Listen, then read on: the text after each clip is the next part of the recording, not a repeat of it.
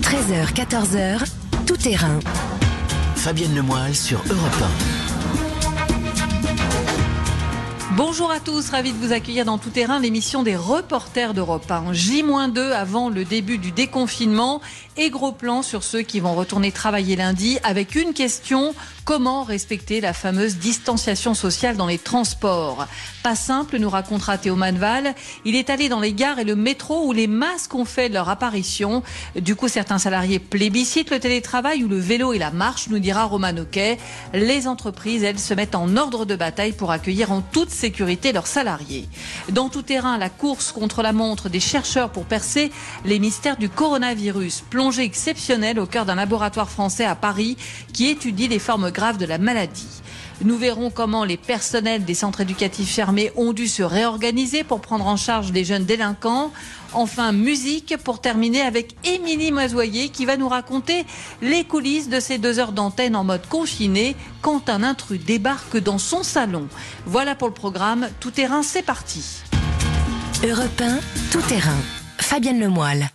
L'heure du retour au travail va donc sonner pour de nombreux salariés lundi matin. Alors dans quel état d'esprit, avec quels moyens de transport et comment les entreprises se mettent en ordre de bataille pour que tout soit prêt dans le respect des nouvelles règles sanitaires qui virent parfois au casse-tête? Eh bien c'est ce que nous allons voir avec les reporters d'Europe 1 et le spécialiste des questions sociales de la rédaction que j'ai le plaisir d'accueillir. Bonjour Olivier Samin. Bonjour Fabienne. Et déjà Olivier, est-ce qu'on a une idée du nombre de personnes qui vont reprendre le travail lundi et qui iront sur site? Alors, il y a un chiffre hein, qui a été donné jeudi par euh, Bruno Le Maire, 875 000. C'est le nombre de salariés des commerces non alimentaires qui vont pouvoir ouvrir, magasins de vêtements, euh, fleuristes, libraires, etc. Alors, est-ce que tous reprendront le travail lundi?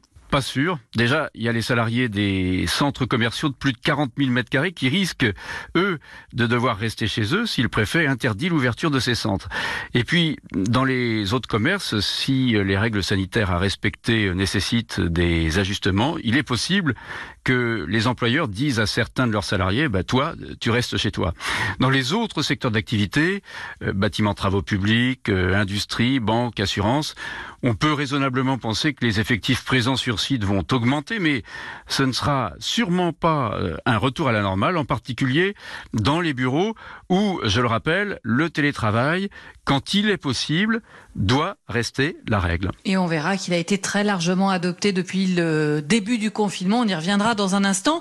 Alors la première étape, vous restez avec moi Olivier, pour ceux qui vont reprendre le travail lundi ou retourner dans leur entreprise s'ils étaient en télétravail, eh bien il va falloir reprendre les transports en commun, métro, train, bus. On ne sait pas encore combien vont faire ce choix. C'est la grande inconnue du 11 mai. A dit cette semaine la patronne de la RATP pour la région parisienne.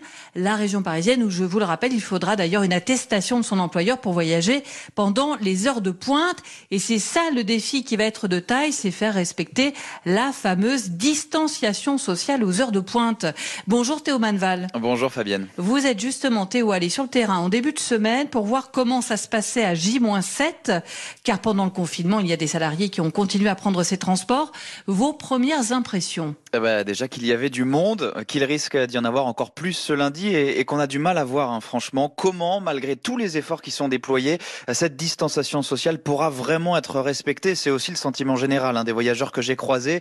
On était gare Saint-Lazare à Paris, c'est la deuxième station la plus fréquentée d'Europe. Vous avez cinq lignes de métro, un RER, des trains de banlieue et à chaque arrivée de ces trains, alors c'est vrai qu'ils sont moins fréquents que d'habitude, hein, mais à chaque arrivée, moi, ce qui m'a marqué, euh, c'est cette vague, cet essaim de dizaines de voyageurs collés serrés qui sortent des rames. Euh, parmi eux, Nassima, et c'est vrai qu'elle décrit presque un trajet comme avant l'épidémie. On essaie d'avoir de l'espace, mais c'est pas possible. Trouver euh, une mètre, deux mètres de distance, c'est pas possible, quoi. Il n'y a même pas de place pour s'asseoir dans, dans le train. C'est bonnet, quoi. Les gens sont debout les uns contre les autres. Oui, oui, ouais, voilà. Donc, euh, je sais pas comment ça va être après le 11 mai. On a quand même peur. Il y a des gens qui sont pas protégés.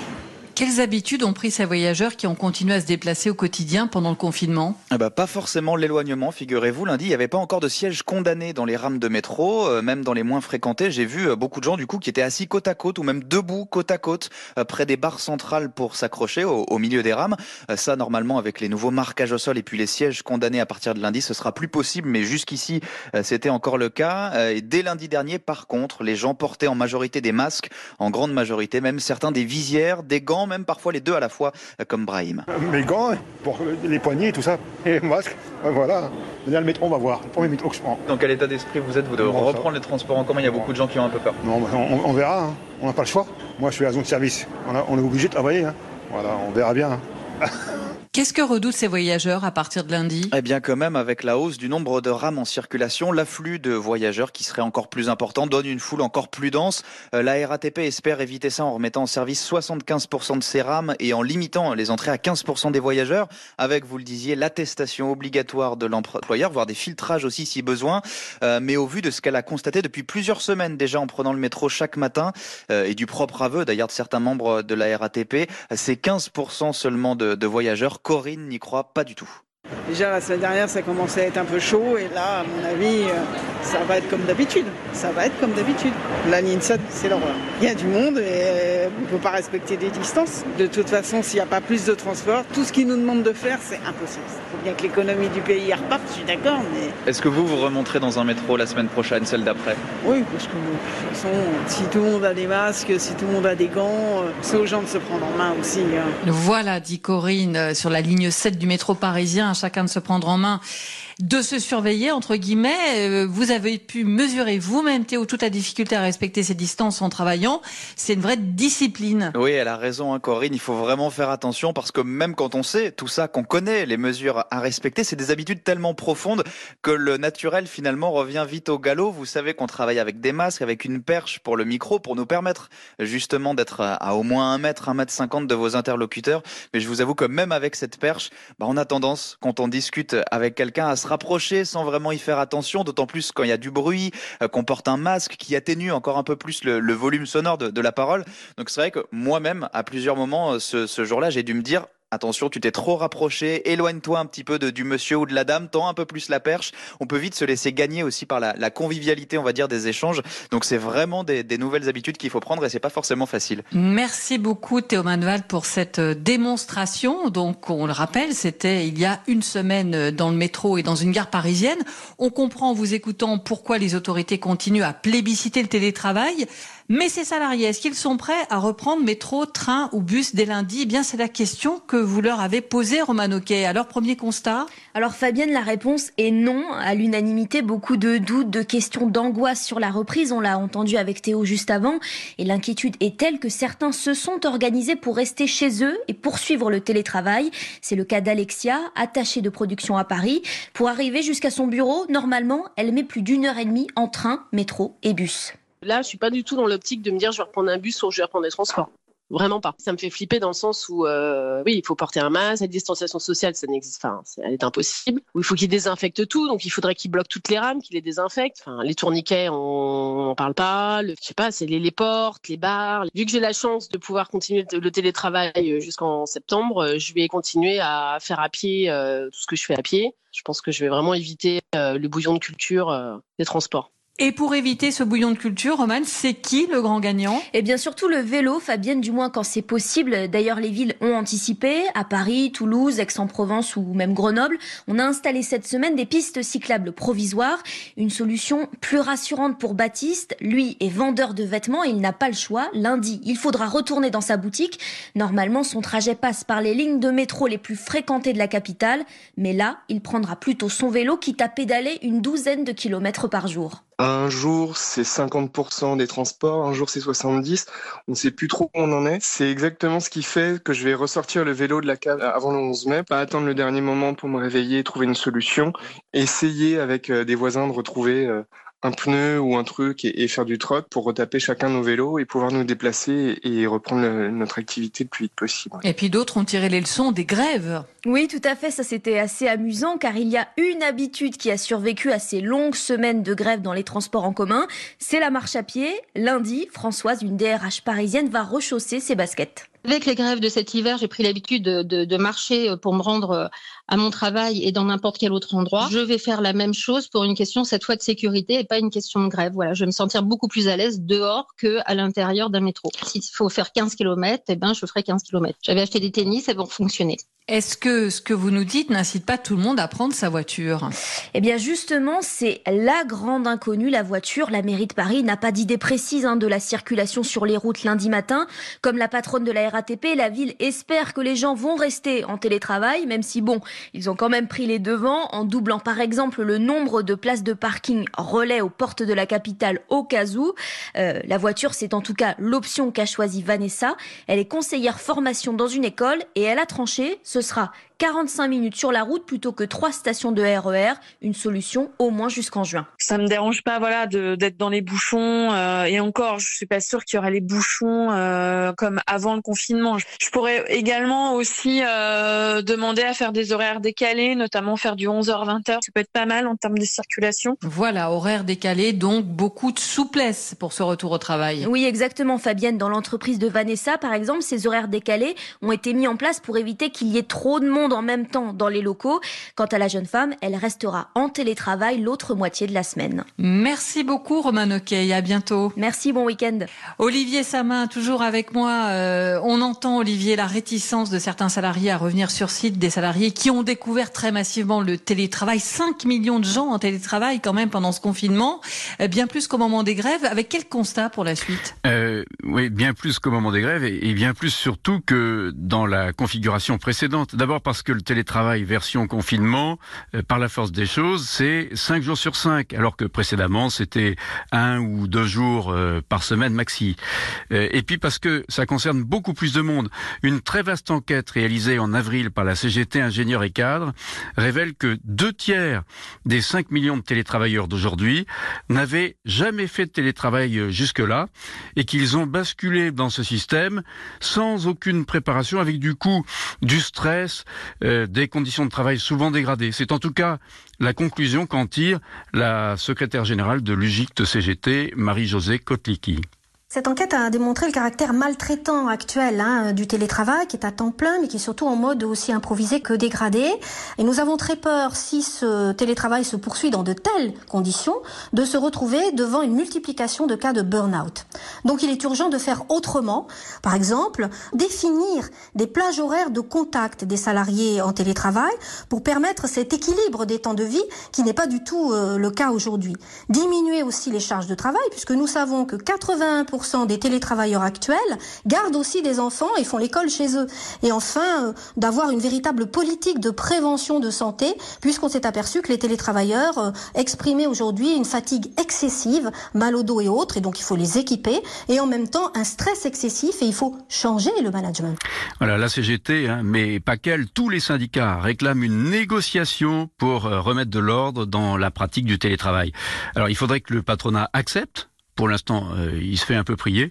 D'où le guide du télétravail que le ministère du Travail a mis en ligne sur son site hier, guide qui rappelle les règles existantes. Et on voit qu'évidemment, cette période de confinement va redéfinir aussi, évidemment, notre manière de travailler. On marque une pause, vous restez avec moi, Olivier Samin, et dans un instant, on va voir comment les entreprises se mettent en ordre de bataille pour celles qui vont faire revenir dans leurs locaux leurs salariés, euh, pour les faire revenir en toute sécurité. Fabienne Lemoyle sur Europe 1.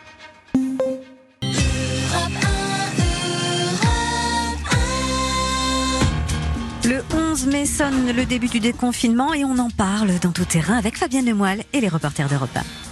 Et c'est donc J-2 avant le retour au travail pour certains salariés. Le gouvernement a édicté tout un protocole sanitaire pour éviter que ce retour en entreprise ne soit synonyme de propagation du virus. Toujours avec moi Olivier Samin du service économie d'Europe 1 et on va voir comment les entreprises s'organisent depuis plusieurs jours sur le terrain.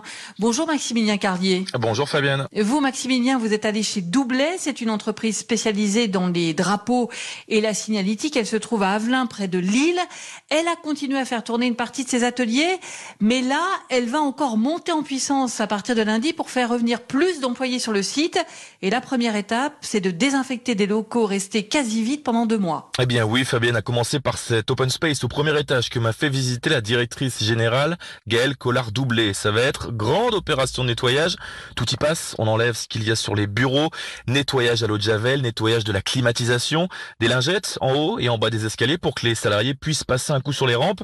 Et puis il y a aussi le réaménagement de tout l'open space. On va regarder comment augmenter les cloisons pour pouvoir garantir aux collaborateurs de la distanciation sociale parce que même si ils ont en grande partie l'obligation de porter leur masque au sein de l'entreprise, il est évident que lorsque l'on travaille à décrocher le téléphone, ce n'est pas toujours évident de parler euh, correctement. Donc on va mettre en place des cloisons plus hautes posées à l'intersection du bureau. Ça va être également des cloisons sur roulette que l'on va mettre à l'extérieur des bureaux qui permettront d'être déplacées pour aussi favoriser la création d'espaces de travail fermés quelque part pour les protéger. L'autre souci, c'est comment accueillir les clients. Alors un SAS doit être mis en place à l'entrée, ça va permettre de vérifier que tous les clients portent un masque, il y aura un système de guidage, de balisage avec un sens de circulation.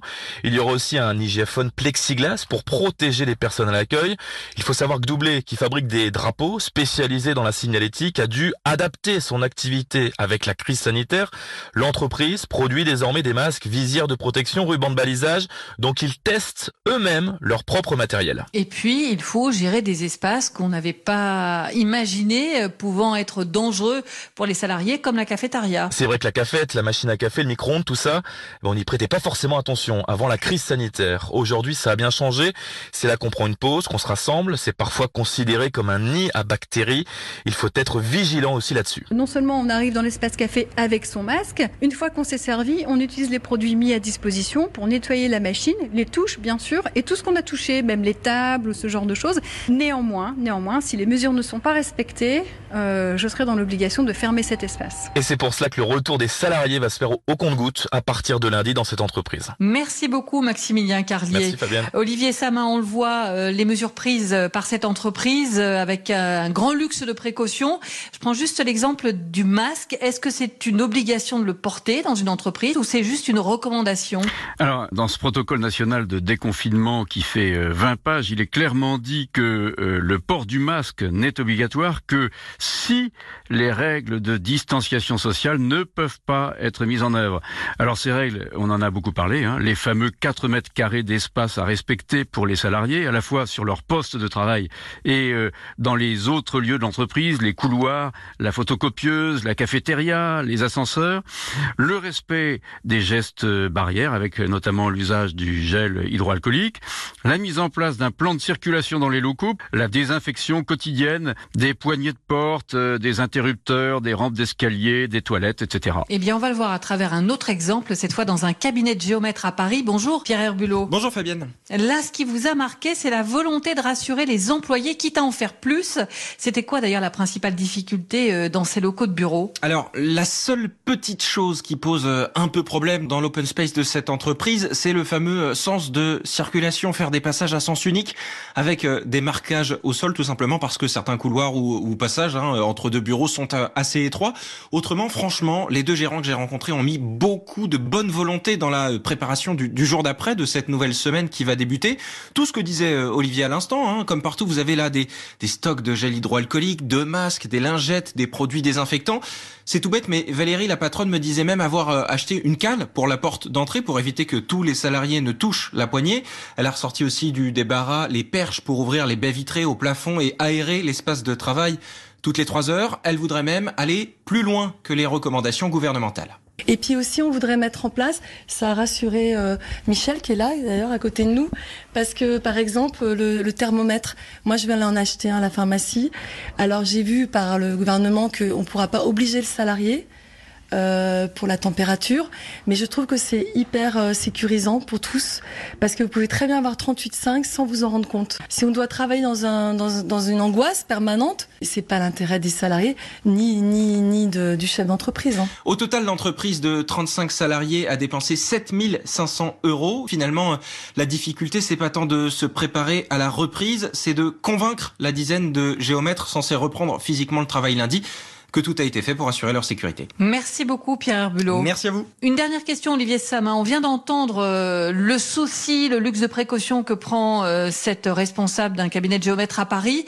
Qu'est-ce qui inquiète le plus les patrons? C'est d'être jugé responsable justement si un salarié tombe malade parce qu'ils n'auraient pas pris toutes les mesures nécessaires pour que les salariés soient en sécurité? Oui, ça c'est la grosse inquiétude des patrons euh, qui a justifié cette semaine l'envoi d'une lettre euh, à Muriel Pénicaud, une lettre signée par toutes les organisations patronales, une lettre qui demande au gouvernement de légiférer sur le sujet pour empêcher la condamnation des entreprises quand elles peuvent démontrer qu'elles ont mis en place toutes les procédures pour éviter la contamination de leurs salariés. Alors dans le Code du travail, il est dit que les patrons ont une obligation de moyens en matière de santé et de sécurité de leurs salariés. Mais ils craignent que les juges, euh, à la manière de ce qu'ils ont décidé par exemple pour l'amiante, transforment cette obligation de moyens en obligation de résultat. Pour le moment, le gouvernement ne bouge pas. Mercredi matin sur Europe 1, Muriel Pénicaud a considéré qu'il n'y avait pas matière à légiférer et que la responsabilité des patrons ne pouvait pas être engagée s'ils démontrent qu'ils ont respecté les règles inscrites dans le protocole dont on a parlé à l'instant, de même que les règles prévues dans les 60 fiches métiers qui ont été éditées et qui couvrent à peu près l'ensemble des secteurs d'activité en France. Merci beaucoup Olivier Sabin de nous avoir accompagnés euh, dans cette séquence. On le voit avec euh, beaucoup euh, de défis à relever hein, à partir de lundi pour le jour d'après et le début de ce déconfinement. merci à tous les reporters d'Europe 1 aussi qui vous ont accompagnés dans cette séquence à Europe 1 où ce 11 mai va marquer aussi le retour d'une partie des journalistes nos studios rue des Cévennes, à commencer par Mathieu Béliard qui va quitter son garage et que vous retrouverez dès lundi aux commandes de la matinale. On marque une pause et depuis le début de l'épidémie, les chercheurs se mobilisent à travers le monde entier.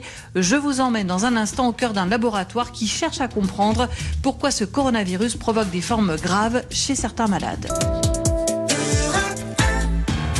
Le coronavirus au cœur de tout terrain, bien sûr. Nous sommes avec Fabien Lemoyle sur Europe 1. Il est 13h28. Vous le savez, c'est une véritable course contre la montre que les chercheurs du monde entier ont lancée pour trouver traitement, vaccin pour enrayer cette épidémie. Et je vous propose maintenant une plongée exceptionnelle au cœur d'un laboratoire qui est en première ligne dans la recherche sur le Covid-19. Ça se passe à l'Institut Imagine.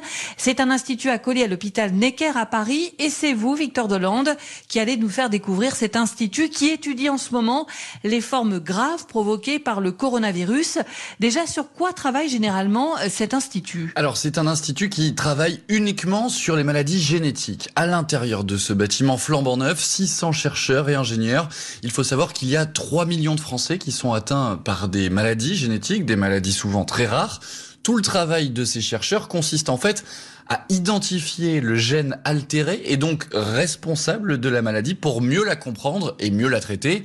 Et dès l'apparition des premiers cas de coronavirus, 5 laboratoires sur les 24 que compte l'Institut Imagine ont mis toutes leurs forces en commun pour analyser justement les formes graves du Covid-19. Et donc, Victor, pour ces recherches sur le Covid, il faut manipuler des échantillons de sang de malades, ce qui veut dire euh, prendre d'infinies précautions. Oui, direction un laboratoire totalement hermétique. Avant d'entrer dans ce labo, il faut passer de ça sous la pression diminue progressivement.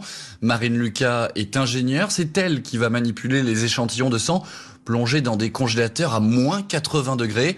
À ses côtés, Michael Ménager, directeur de laboratoire, supervise tous ses gestes avant qu'elle entre dans le laboratoire. Marine vient de mettre des surchausses et là ensuite elle va pouvoir continuer euh, à s'habiller. Là elle va avoir accès à une blouse qui on parle de combinaison intégrale qui va lui permettre d'être protégée euh, de la tête aux pieds avec les surchausses. Vous verrez il y a aussi une, une cagoule. Là vous prenez une deuxième paire de gants? Oui exactement. Du coup je prends une deuxième paire de gants avec des manchettes plus longues pour recouvrir la première paire de gants et une partie de la blouse histoire d'être protégée c'est bon.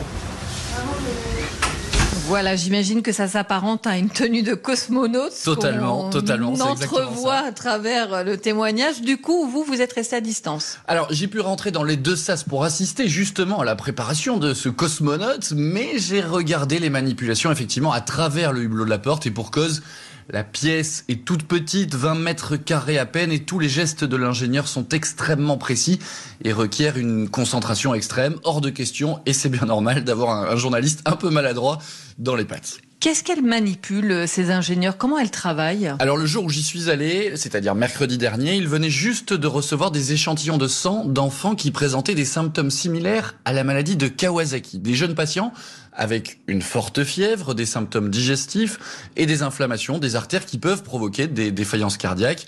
On a recensé une trentaine de cas en France ces dernières semaines, ce qui est totalement inhabituel.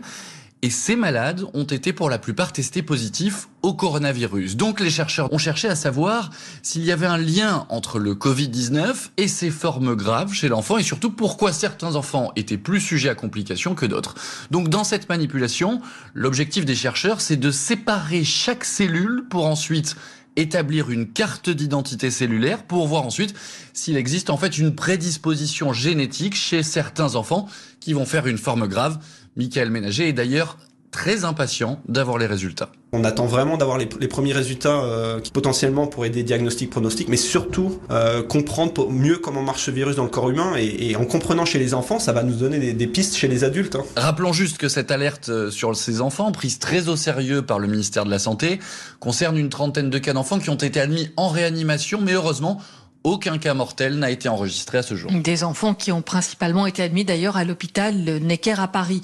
Ils analysent euh, les formes graves à la fois chez les enfants, on vient de le voir, mais aussi euh, celles qui touchent des adultes. Oui, tout à fait, Fabienne. À la base, ce sont des médecins de plusieurs hôpitaux parisiens qui ont appelé ces chercheurs parce que les formes graves du Covid, donc les personnes qui sont en détresse respiratoire aiguë et qui sont admises en réanimation, ça ressemble fortement à des maladies génétiques qu'ils ont déjà identifiées.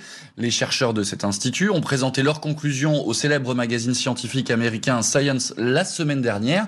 Et leurs conclusions, similaires d'ailleurs à celles de chercheurs de l'université de Stanford aux États-Unis, c'est qu'il y aurait chez les patients qui font des formes graves un déficit d'une molécule qui s'appelle l'interféron, comme l'explique Frédéric Rioloca, spécialiste des maladies auto-immunes chez l'enfant. Quand un virus rentre dans une cellule, il va y avoir ce signal interféron qui, en quelque sorte, dit aux autres cellules attention, il y a un virus. Donc ça bloque un petit peu les mécanismes et ça bloque la réplication du, virus. Ce qui n'est pas suffisant pour complètement bloquer le virus. Et après, il y a les autres éléments de la réponse immunitaire qui se mettent en place. Mais le virus ayant été freiné, la réponse immunitaire élimine le virus et euh, se calme et euh, tout rentre dans l'ordre. Dans les formes sévères, ce qu'on observe, c'est qu'il y a donc un déficit de production de cette molécule antivirale qui s'appelle l'interféron, qui fait que le virus continue à se multiplier et les autres éléments du système immunitaire, eux, continuent à combattre ce virus de façon extrêmement intense, ce qui conduit cette inflammation pathologique et notamment l'invasion dans les poumons de cellules du système immunitaire, de certains globules blancs, qui vont créer cette pathologie pulmonaire grave qui va nécessiter de la réanimation, voire de l'intubation. Et si leurs conclusions sont bonnes, en rajoutant de cette molécule, le fameux interféron, on pourrait prévenir et éviter que certains patients développent une forme grave du coronavirus. Et donc, ces chercheurs participent à la course contre la montre qui s'est engagée à travers le monde pour lever les mystères sur le Covid. Oui, et selon le directeur de l'Institut Imagine, Stanislas Lyonnais, il y a deux raisons à cette extrême rapidité dans la recherche. Pour eux, se mobiliser sur cette infection virale plutôt qu'une autre, ça faisait partie vraiment de leur mission. Euh, il, y a, aussi, vous l'avez souligné, un élan, c'était une envie de, de participer au combat. Et puis, un deuxième élément, c'est la flexibilité, l'agilité d'un institut hospitalo-universitaire porté par une fondation privée. Ça veut dire que ce dialogue public privé nous permet de mettre en œuvre très rapidement, même en période tendue pour les commandes, les livraisons, les réactifs de laboratoire, une efficacité absolument redoutable. Et il faut comprendre que le directeur de cet institut ne se fait vraiment pas mousser, comme on dit car vraiment, j'ai pu voir la crème de la crème de la recherche qui avance, Fabienne, à une vitesse folle. Merci beaucoup, Victor Delande, et on a bien compris votre enthousiasme et euh, effectivement la, la fascination que vous avez eue hein, pour ces chercheurs qui euh, travaillent euh, sans compter leur temps. Merci beaucoup, Victor. Merci à vous, Fabienne. On marque une pause et dans un instant, nous allons voir comment les centres éducatifs fermés ont dû se réorganiser en urgence pour prendre en charge les jeunes en cette période de confinement.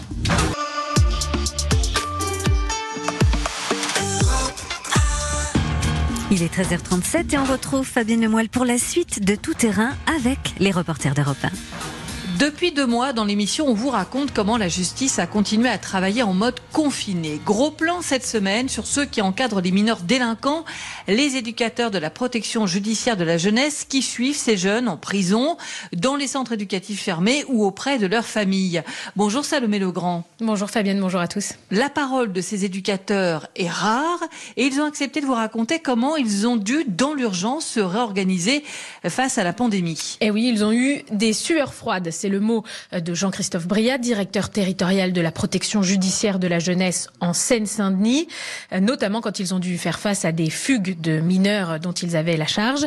Mais ils ont réussi à fonctionner. Pour vous faire une idée, la PJJ en Seine-Saint-Denis, c'est près de 4000 jeunes par an, soit 1700 au quotidien sur les différents types de structures, depuis les foyers jusqu'aux prisons en passant par les centres éducatifs fermés qui sont un peu un entre-deux avec un cadre très rigide. Partout, l'idée, ça a été d'alléger le nombre de prises en charge en conciliant l'impératif sanitaire et le maintien de la mission éducative. Alors justement, Salomé, on a vu que dans les prisons pour adultes, il y a eu beaucoup de remises en liberté. Ça veut dire qu'on a renvoyé aussi euh, ces mineurs chez eux pour soulager les structures d'hébergement? Eh bien, quand c'était possible, oui, pour ceux qui ont une famille. Hein, ce n'est pas le cas de tous, avec l'accord écrit du magistrat, euh, en organisant le maintien du lien coûte que coûte, parfois un appel par jour, et de toute façon, euh, la possibilité pour les familles ou pour le mineur de joindre un interlocuteur 24 heures sur 24. Euh, très concrètement, au centre pénitentiaire de Villepinte, le quartier mineur de 40 places n'accueille plus que 30 jeunes, et dans les centres et les foyers, on est passé de 10 à 12 jeunes à 5 à 8 maximum. Et puis, est-ce qu'il y a eu beaucoup d'infractions au confinement ou est-ce que ces mineurs ont joué le jeu de rester enfermés? Alors, à la fin avril, on dénombrait une petite trentaine de mineurs déférés au parquet. C'est un chiffre ridicule au regard du département, me dit-on. Ceux qui ont été condamnés pour l'essentiel, ce sera à des stages de citoyenneté, notamment en lien avec les hôpitaux. Mais on va l'entendre tout à l'heure, un certain jeunes ont eu beaucoup, beaucoup de mal à tenir en place. Du coup, concrètement, dans les centres, ça s'est passé comment? Eh ben, bien. Tout ça s'est plutôt passé sereinement. Je vous propose d'écouter Yasmine Boudkili, la directrice du centre éducatif fermé d'Épinay. On sait très bien que quand on ne s'occupe pas d'eux, ils s'occupent de nous. Je dis ça avec beaucoup d'humour, hein, mais c'est vrai que l'oisiveté, en tout cas, euh, les laisse euh, dans une forme d'inertie qui les conduit soit à être tentés par des fugues, soit euh, à être dans des possibles passages à l'acte au sein du centre éducatif fermé. Finalement, ce confinement, il permet euh, bah, de mettre les jeunes et les adultes euh, au même niveau. Vous êtes privés de liberté par votre cadre judiciaire, mais nous, on est aussi confinés. Donc vous, jeunes du CEF, vous vous retrouvez dans la même situation que tous les citoyens de France et finalement tous les gens pratiquement du monde entier. Ça a resserré les liens entre les jeunes et l'équipe. Du coup, on n'est pas du tout impacté durant cette période de confinement, étonnamment d'ailleurs, à des refus d'activité. Il y a véritablement un collectif de jeunes avec, euh, chez certains jeunes, une forme d'empathie qui a pu euh, naître à l'égard des autres. On l'entend beaucoup moins de tension qu'on aurait pu l'imaginer dans ces centres. Pas de refus d'activité, ou beaucoup moins en tout cas, dit cette responsable de centre éducatif fermé. Ça s'est traduit comment, Salomé? Eh bien, par exemple, parmi euh, les activités qui n'ont pas forcément la cote d'habitude et qui ont là eu un grand succès, c'est l'atelier, par exemple, maroquinerie qui a le, lieu le lundi après-midi. Les jeunes ont demandé eux-mêmes à fabriquer des bracelets et des porte-clés pour les soignants. C'est ce que me raconte Yanis. Il a 15 ans. On a modifié sa voix pour regarder son anonymat. C'est l'un des jeunes pris en charge après deux ans de détention. On regardait la télé. On a vu une émission sur le personnel dans les hôpitaux. Et on a vu que dans la galère qu'ils étaient, nous nous sentions dans notre devoir de citoyen de faire cela. Pour pouvoir leur rendre grâce pour tout le travail qui qu'ils donnent en ce moment suite au Covid-19. C'est de la gratitude envers eux. J'aurais juste quelque chose à dire. Courage au personnel hospitalier, éducatif et pénitentiaire, justice. Tous ces personnels-là, je leur donne mon respect. Et donc cette initiative, un des bracelets, a vraiment surpris et touché tous les encadrants. L'autre bonne surprise pour Zoher Harouf, qui est le professeur de culture et savoir de base, c'est l'adhésion au sport, notamment, malgré les changements de programme. Hein, exit le foot et le basket qu'ils font d'habitude. Ils ont remplacé ça par du badminton et du ping-pong, mais les jeunes participent beaucoup plus. On fera un bilan pour voir euh, sur quel point on peut s'améliorer. Par exemple, les, les, jeunes se réveillent un peu plus tard euh, le matin. Du coup, est-ce que peut-être par rapport à ça, ils sont un, un peu plus euh, agréables? On ne sait pas. On s'est rendu compte aussi qu'avec la pratique du sport, ils dorment plus tôt, ils dorment mieux et ils se lèvent tout seuls. C'est-à-dire qu'au début euh, du confinement, on devait les réveiller, on, on, avait un peu de mal, et maintenant, euh, à 9h, 9h30, ils se réveillent tout seuls, ils sont eux-mêmes demandeurs d'activité. Pour des jeunes en surpoids ou qui fument deux paquets par jour, leur faire faire du sport tous les jours, c'est vraiment euh, un, un, bel effort et quelque chose de très très positif. Et donc beaucoup de leçons à tirer de cette période de confinement pour l'organisation de ces centres éducatifs fermés. La particularité de ce confinement, c'est qu'il touche toute la population, donc aussi le personnel qui travaille dans ces centres. Euh, beaucoup doivent euh, faire garder leurs enfants, euh, par exemple. Il a fallu donc s'adapter. Et oui, le département a estimé à peu près qu'il y avait eu moins 30% du staff en moyenne, notamment aussi parce que certains sont tombés malades, ont été arrêtés une quinzaine de jours. Donc les effectifs se sont appuyés sur une vingtaine d'éducateurs qui d'habitude travaillent en milieu ouvert et qui sont venus là dans les différents hébergements, les foyers, les centres éducatifs fermés. Euh, mais il y avait même le double de volontaires. Hein. Euh, un autre exemple de bricolage, il y a eu euh, deux cuisinières du fameux centre éducatif fermé qui sont tombées malades et du coup, c'est le cuisinier qui d'habitude anime le food truck des ateliers d'insertion qui s'est retrouvé au fourneau aidé de deux éducatrices. Dans un département comme le 93, on m'a dit qu'il y avait vraiment toujours de l'innovation et de l'entraide malgré le cumul de difficultés. Et cette entraide, on l'a senti aussi auprès des familles d'accueil, Salomé. Oui, les 19 familles d'accueil sur lesquelles euh, la PJJ s'appuie d'habitude euh, ont toutes poursuivi leur prise en charge avec euh, un accompagnement renforcé. C'est le cas de Fatia Bouda qui a deux jeunes à domicile, dont un âgé de 17 ans qui a été extrait de son foyer pour la durée du confinement. Et écoutez, ça n'est pas de tout repos. Le plus jeune n'est pas vraiment bien confiné parce qu'il sort souvent il ne se tient pas à la maison malgré euh, le, recours des, éducateurs à chaque fois, on le rappelle l'ordre. Je n'arrive pas à le retenir à la maison. Il sourit. Ne vous inquiétez pas, Madame Bouddha. Moi, je fais très attention à moi. Je ne m'approche pas des gens. Le soir, il enlève la chaussure devant la porte, il prend sa douche avant de manger. Celui de 16 ans, il s'est fait plusieurs fois arrêté par la police et il y avait toujours le recours des éducateurs pour le ramener à la maison. Ces jeunes ont besoin de nombreuses marques d'attention ils sont perturbés psychologiquement. Est-ce que quand on a annoncé le confinement, vous vous êtes dit que peut-être vous n'allez pas les accueillir pendant cette période? Non, pas du tout. J'ai pas de soucis de santé, donc le problème ne se pose pas. Il faut savoir gérer, c'est tout. Il faut cuisiner beaucoup plus. Des petits déjeuners, déjeuner, goûter, euh, dîner, même soirée, il faut, il faut des trucs. Le grand, je dis bien le grand, il aime tout ce qui est robuste, tout ce qui est gratin, pâte et tout. Donc, euh, je cuisine beaucoup. Très touchant hein, comme témoignage. Euh, vous parliez d'entraide, plus que d'entraide, hein, une vraie dévotion hein, par rapport à... On la sent très investie, oui, euh, avec ces deux jeunes. Et du coup, je vais finir avec les mots du, du directeur départemental qui m'a confié qu'à 20h, il avait évidemment une pensée pour les soignants qu'il applaudit. mais personnellement, il disait également penser à tous les éducateurs de la protection judiciaire de la jeunesse qui sont, dit-il, également en première ligne et dont personne ne parle, sauf nous aujourd'hui, et qui font un travail remarquable. Merci beaucoup Salomé. Merci, bon week-end. On marque une pause et dans tout terrain, on vous raconte depuis deux mois les coulisses des émissions de la station en mode confiné. Gros plan dans un instant sur musique, tous les soirs entre 20h et 22h avec aux commandes Émilie Mazoyer qui nous reçoit forcément dans son salon. 13h, 14h, tout terrain. Fabienne Lemoyle sur Europe 1. Nous sommes toujours avec Fabienne Lemoyle et on va terminer ce tout-terrain en compagnie de quelqu'un que l'on connaît bien ici à Europe 1. 20h, 22h, Émilie Mazoyer sur Europe 1. Salut les confinos et salut les courageuses et les courageux qui sortent bosser. Bienvenue sur Europe 1, c'est musique. C'est parti pour deux heures ensemble en direct avec ce soir euh, des artistes qui viennent vous envelopper de doux messages. Il y aura Kerenan, Christine de Queens, Gaëtan Roussel. Je vais bien, tout va bien. Et voilà, elle est aux commandes tous les soirs entre 20h et 22h sur Europe 1. On la présente plus, ça y est, c'est fait. Rien n'entame sa passion pour vous faire découvrir toutes les musiques. J'ai le plaisir d'accueillir Émilie Mazoyer. Bonjour. Bonjour Fabienne. Bon, déjà une question rituelle dans tout terrain depuis le début du confinement. Vous nous parlez d'où, Émilie? De mon canapé. de mon canapé où en fait j'ai installé mon petit studio euh, dans mon salon. C'était le week-end juste avant le début officiel du, euh, du confinement. J'ai euh, des collègues euh, techniciens d'Europe 1 qui sont venus euh, à la maison et qui m'ont installé tout ça. Et j'avoue que je commence à y prendre goût.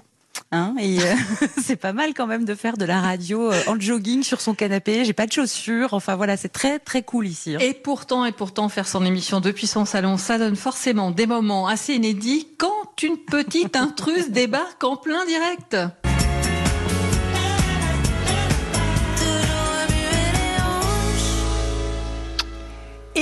Est en direct sur Europe 1 et ma fille vient d'arriver dans le salon. Dis bonsoir Maya, dis bonsoir aux amis. Bonjour. Et tu dis euh, bonne nuit, je vais me coucher. Bonne nuit, je vais me coucher. Allez, va faire dodo ma belle.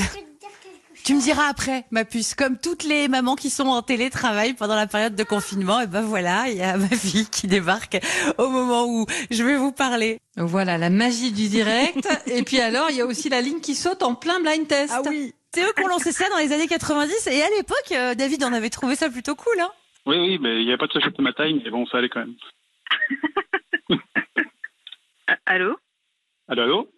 Ah, On d'accord. a été coupé Alors, il y a Loïc, le réalisateur, qui nous parle.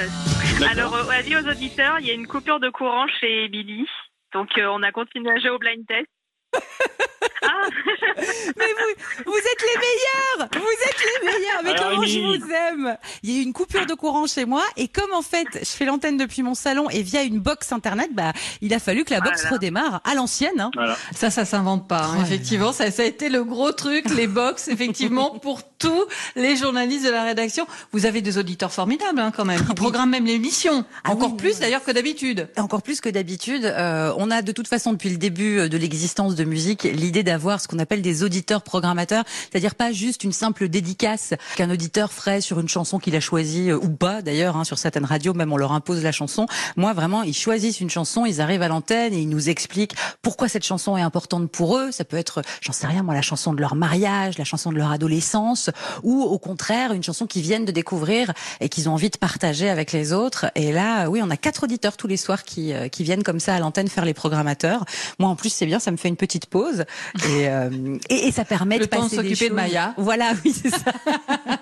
elle était tellement contente quand elle a compris qu'elle était passée à la radio. Elle a 5 ans alors c'était un peu mystérieux tout ça pour elle.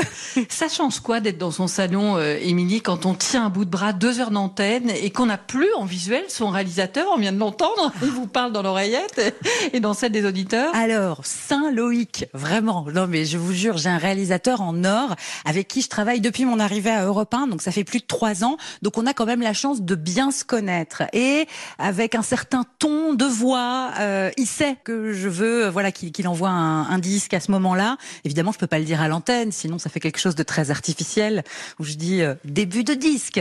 Euh, donc c'est pas possible. Donc on travaille beaucoup au, au feeling.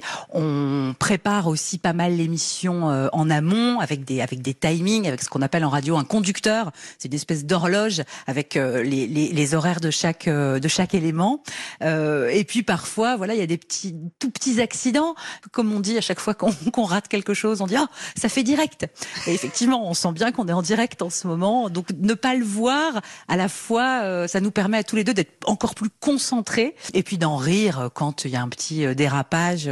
Les auditeurs euh, ils aiment bien ces moments-là. Je vois leurs réactions sur les réseaux sociaux, ça les amuse plus que ça ne les agace. Alors, on a déjà parlé dans tout terrain du fait que la culture est touchée de plein fouet par cette crise sanitaire. Euh, vaut Ah oui. mieux que personne, Émilie, savait que tous les festivals de l'été ont été annulés. Emmanuel Macron a d'ailleurs fait des annonces cette semaine pour prolonger le statut des intermittents. Euh, ces artistes, Émilie, vous les accueillez euh, toute l'année. Vous leur avez demandé de vous envoyer des messages. On va écouter ce répondeur très chic où ils ont répondu à votre appel. Salut, c'est Suzanne. J'espère que tout le monde va bien, que vous écoutez Europe 1 en direct de chez vous, confiné, en sécurité. Moi, j'ai un papa qui est, infirmier, une grande sœur qui est aide-soignante et je, suis très admirative quand je les vois partir euh, tous les jours pour nous aider. Je m'appelle Jacob Desvarieux et je suis un musicien du groupe Cassav. Là, je suis confiné en Guadeloupe. Je vais profiter de l'opportunité que vous me donnez pour saluer tous les gens du corps médical, les brancardiers, les aides-soignantes, les infirmières. Et ça, je sais que beaucoup d'entre eux sont originaires de l'outre-mer. Dans cette guerre, ce sont les soldats qui sont en première ligne. Bonjour, Émilie, et bonjour à tous les auditeurs d'Europe 1, c'est Richard Gottener dans les écoutilles. Je veux ici saluer les gens qui me gouvernent pour m'avoir invité à garder la caverne. Je ne veux ni bouquin, ni musique, ni télé, qu'on me fiche la paix. Je ne veux que glander. Par pitié, laissez-moi confiner. Trois salles, trois ambiances avec Richard Gottener qui n'a rien perdu de son humour et de son sens de la dérision. Qu'est-ce qui vous a marqué euh, dans leur message? Pourquoi cette idée justement de leur donner comme ça la parole, euh, comme une carte blanche? Parce que dès le début du confinement, j'ai bien compris que euh, continuer à avoir des auditeurs au téléphone, ça allait pas être compliqué. Au contraire, ils allaient être d'autant plus euh, disponibles le soir en direct entre 20h et 22h. Il y a quand même une grande majorité de gens pendant ce confinement bah, qui étaient chez eux et donc disponibles.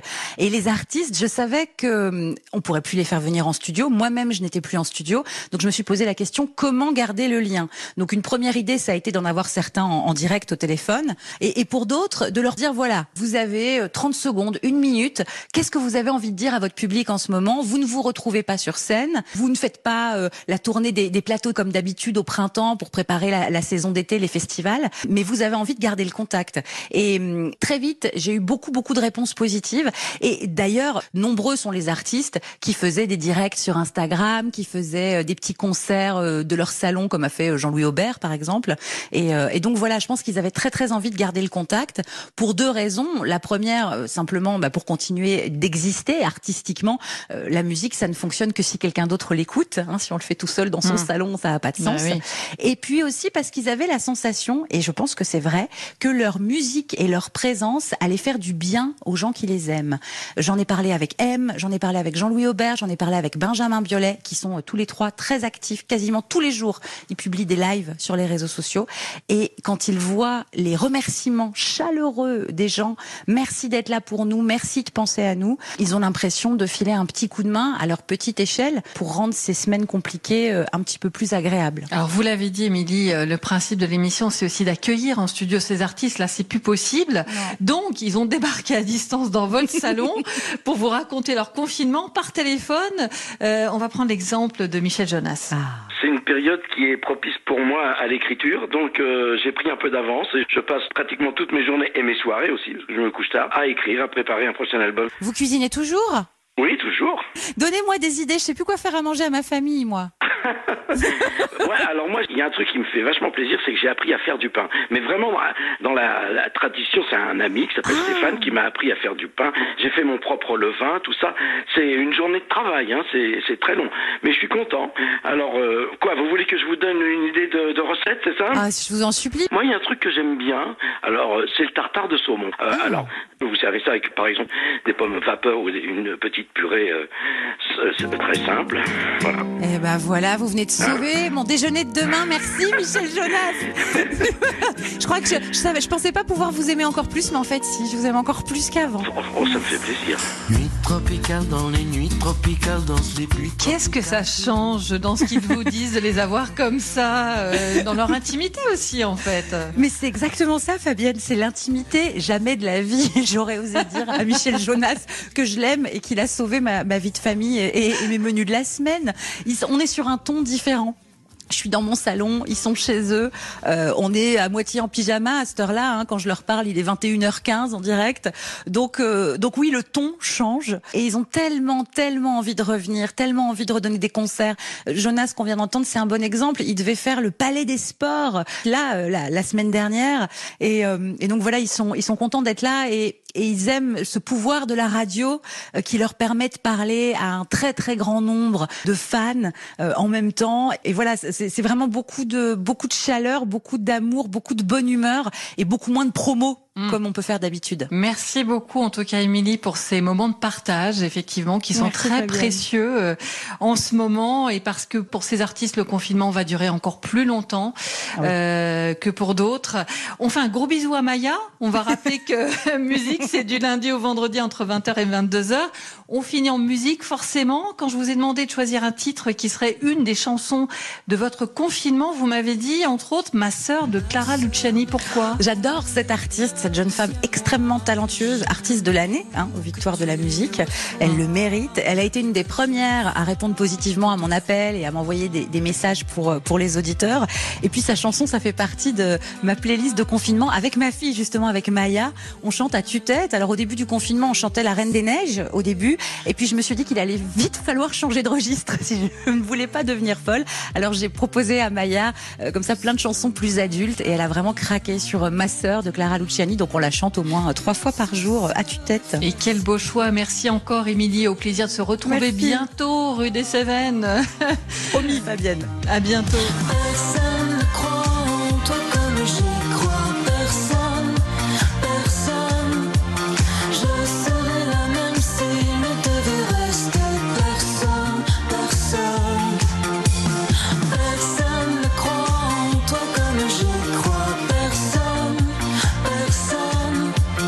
Et c'est sur ces notes de Clara Luciani, ma sœur, qu'on se quitte. Tout terrain, c'est fini pour aujourd'hui. Merci à tous les reporters et spécialistes d'Europe 1 qui ont participé à l'émission. Théo Manval, Roman Oquet, Pierre Herbulot, Maximilien Carlier, Olivier Samin, Victor Dolande, Salomé Legrand et à l'instant Émilie Mazoyer. Un grand merci aussi à Kevin Ousti pour la réalisation, Capucine Patouillet pour la coordination. Je vous rappelle que vous pouvez réécouter Tout terrain en podcast sur europe1.fr. Demain à 13h, vous ouvrirez les carnets du monde avec Sophie Larmoyer. Merci Fabienne Lemoyle.